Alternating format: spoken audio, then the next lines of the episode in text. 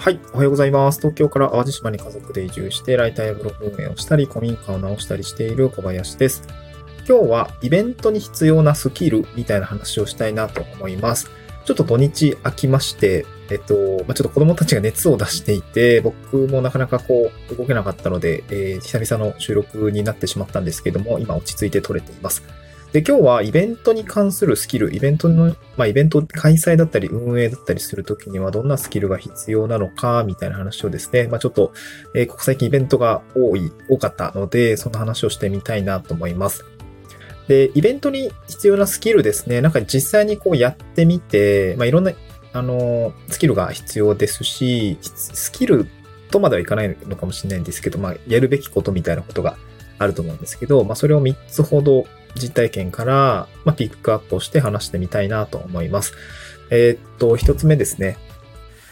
はい。で、必要なスキルは、えっと、三つあるんですけど、一つ目が計画性ですかね。計画力みたいな感じですかね。えーイベントの計画力です。で、二つ目は、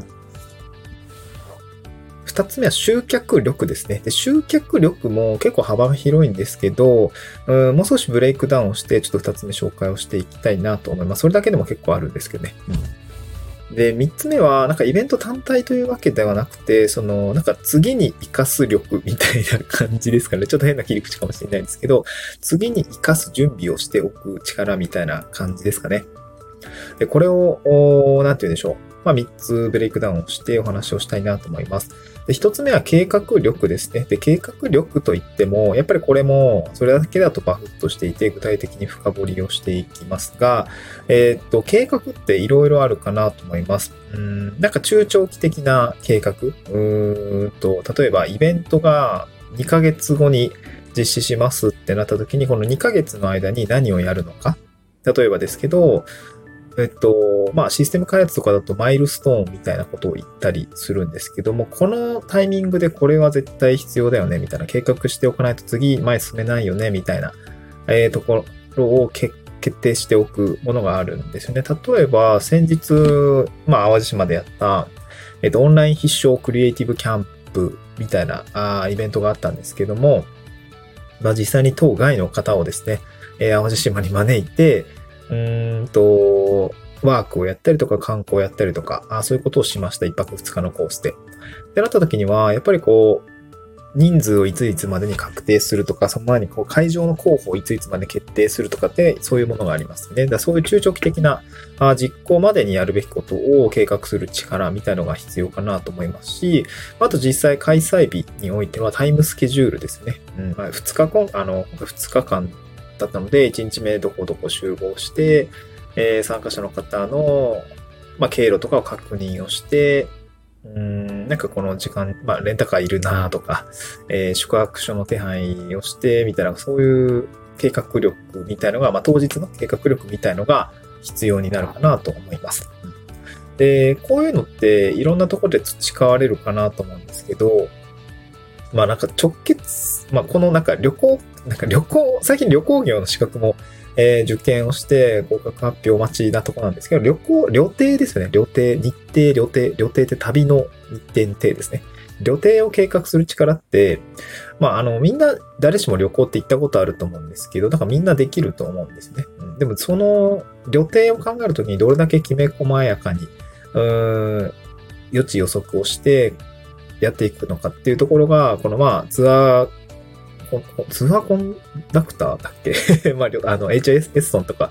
えーっと、なんだっけ、旅、なんか日本旅行だっけ？ちょっと名前忘れちゃったんですけど。なんかそういう、まあ、ツアーガイドを組む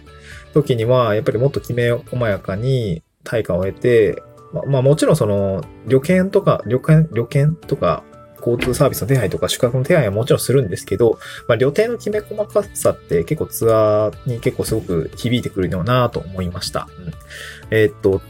旅旅の、うん、なんかその当日の日程を組むにあたってはその、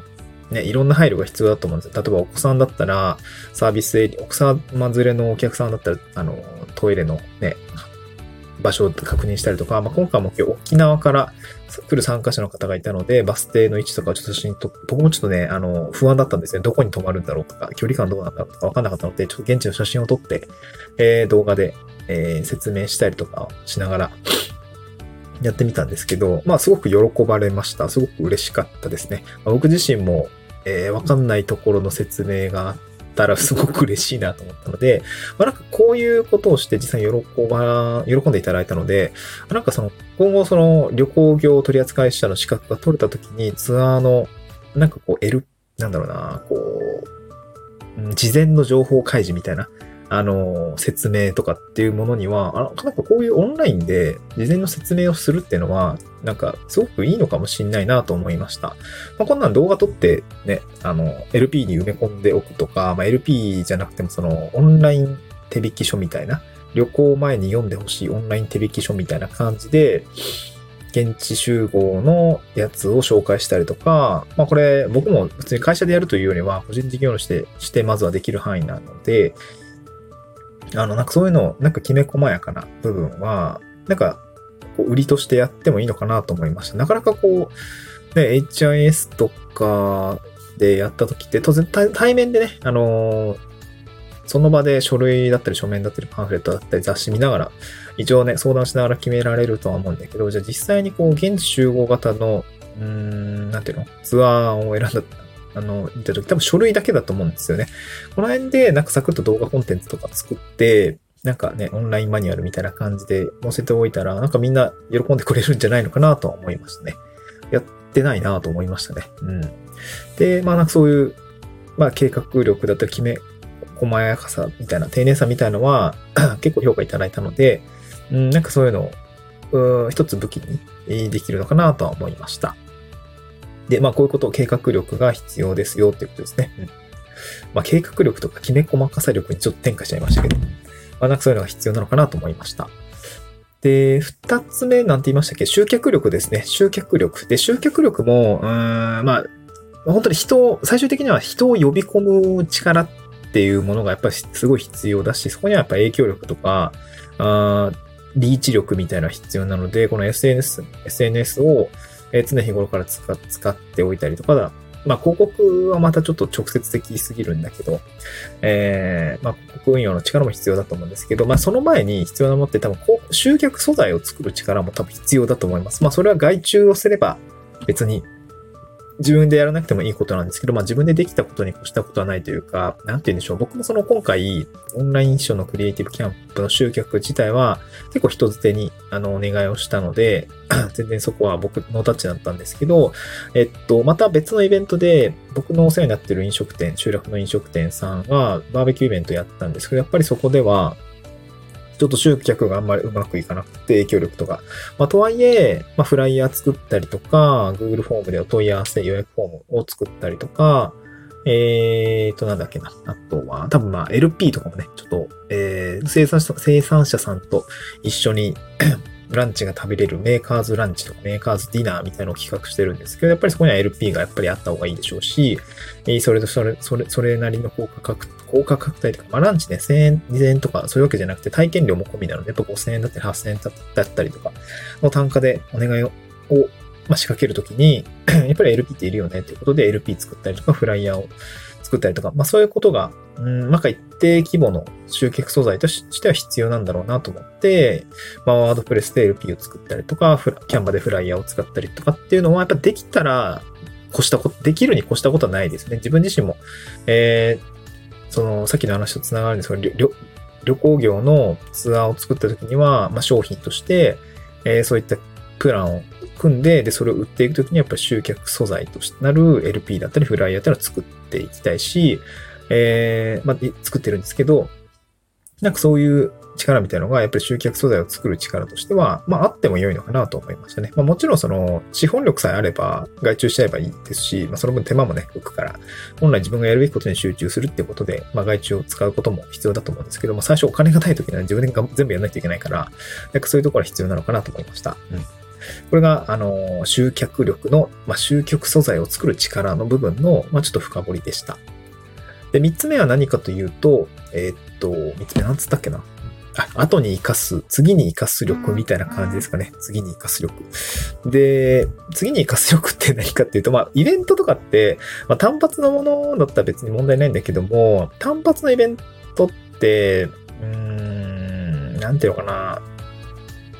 せっかくそこで得た学びだったりとか知見だったり、あとは実績ですよね。これを次に活かさない手はないかなと思うので、やっぱり2回目、3回目ってやっていきたいとは思うんですよね。先日やったクリエイティブキャンプも、まあワーケーションのツアーパッケージとしては僕はすごく実績というか、あの経験になったので、こういうパッケージで島内だったりとか、島外のワーケーションだったりとか、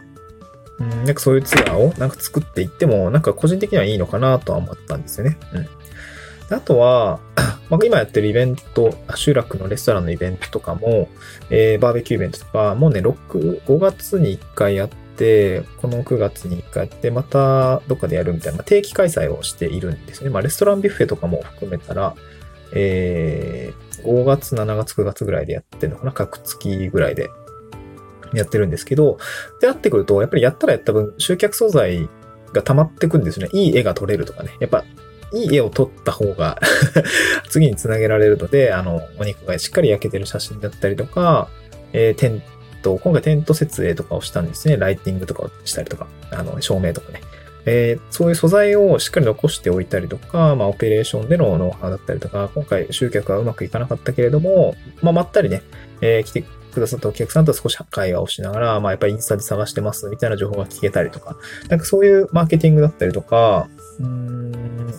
まあ、実際の、こう、お客さんの気持ちを代弁する、あの、代弁じゃないわ、えー、聞くにあたってはすごく、良い時間だったんですけど、やっぱなんかその状況に応じて、あの、写真撮ったりとか、まあ、次に活かす目線を持っておくことが結構大事なのかなと思いました。で、やっぱ今回その夜のバーベキューのライティング、ライティング、テントとライトの、まあいい雰囲気のもので写真が撮れたので、そこはすごくね、えー、次に活かせるかなと思ったので、またイベント定期開催を、まあ今後も集落としてはやっていく予定なので、なんかそういうもので、こう、やっていけたらいいのかなと思いました。うん、で、今回、なんかね、イベントに必要なスキルとしては、うんとね、これ、プロフェッショナルとしてイベントをやるってなった時には、いろんなこうプロフェッショナルをこう巻き込んで、ディレクションするっていう力が、まあ一つ、まあプランナーみたいな感じの、えー、イベントプランナーだったり、コーディネーターみたいなものとしては、やっぱりディレクション力っていうところも必要なんですけど、うんとね、なんか地方のこと、弱小、中小、てかもうその個人個人のなんか店舗だったりとか、農家だったりとか、僕もその、まあ今後宿を経営するっていう形になると思うんですけど、そうなった時には、やっぱり資本がない。人にお願いできる資本がない状態でスタートすることってよ、まあまああるので、なんかそう考えると、まあ自分でそういったスキルをまんべんなくつける、LP 作る、フライヤー作る、Google フォームを設定して、定員設定とかちょっとカスタマイズしてできるっていうところがあると、なんか全部自分でできちゃうようなところも、まあ、ありなのかなとは思いました。ただ、全部自分でやると苦手なことまでやらないといけないので、そこは学習コストがかかったりするんですけど、なんか一回はある程度できちゃえば、ん。なんかね、あんまりお金をかけなくても、それなりのものはできるのかなと思いました。まあ、ただこの辺ね、その経営側に回る、運営側に回る、まあ、自分で手を動かさないでディレクションをしっかりやって、まあ自分の時間を効率的に使っていくってことを考えることもやっぱやらないと、全部は自分でできないので、そのあたりがすごく迷う、うん、なんか悩ましいなっていうことは最近すごく思いますが、僕は今いる、まあ淡路島の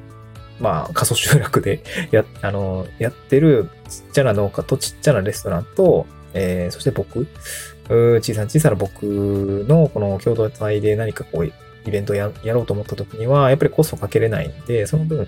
こう、自分がのスキルをめちゃくちゃフル活用して、え運営していくってことが、今のところはまあそれでなんとかなってるかなと思うので、もうちょっとこう、もっとね、完成度を高めていきたいなとは思いました。まあもちろんクライアントワークで培うこのキャンバー作ったりとか、スライドデザインで、資料作ったりとかっていうところが、まあこういうところに還元できてるので、やっぱオンラインのお仕事とオフラインのお仕事を掛け合わせていくってなった時には、やっぱり得るもの、経験を活かせる場所が広がるので、このあたりはまあ地方で、例えば企業だったりとか、地方でお仕事を獲得していく人にとっては、すごくやっぱ実践のフィールドがすごく広いので、このあたりは、えー、まあそういうね、えー、場所を求めている方については地方での挑戦ってすごくいいんじゃないのかなというふうに思いましたという話でございました。えー、ちょっと長かったですけども、えー、以上にしたいなと思います。聞いてくださってありがとうございました。失礼します。